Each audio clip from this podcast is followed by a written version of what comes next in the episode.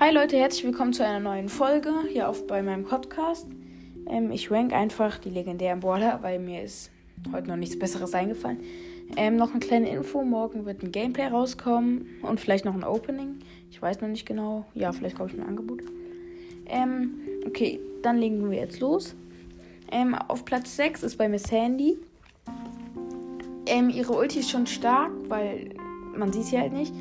Aber ich finde, sie macht ein bisschen zu wenig Schaden. Also wenn sie jetzt viele Cubes hat, in Duo oder in Solo-Showdown, dann kann sie sehr gut sein.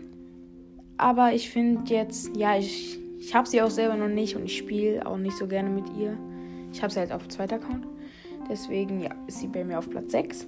Auf Platz 5 ist Amber. Ich finde Amber ist stark, weil sie Leute anzünden kann. Ihre Ulti ist jetzt, mh, ja, geht so, weil wenn jemand, wenn die sieht, dass das wirft, kann man halt schnell weglaufen. Und man muss halt dann schon sehr schnell anzünden können. Ja. Ähm, auf Platz 4 ist Crow.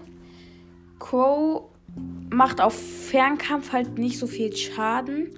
Er vergiftet dann halt nur für ein paar Sekunden. Auf Nahkampf kann er relativ gut sein.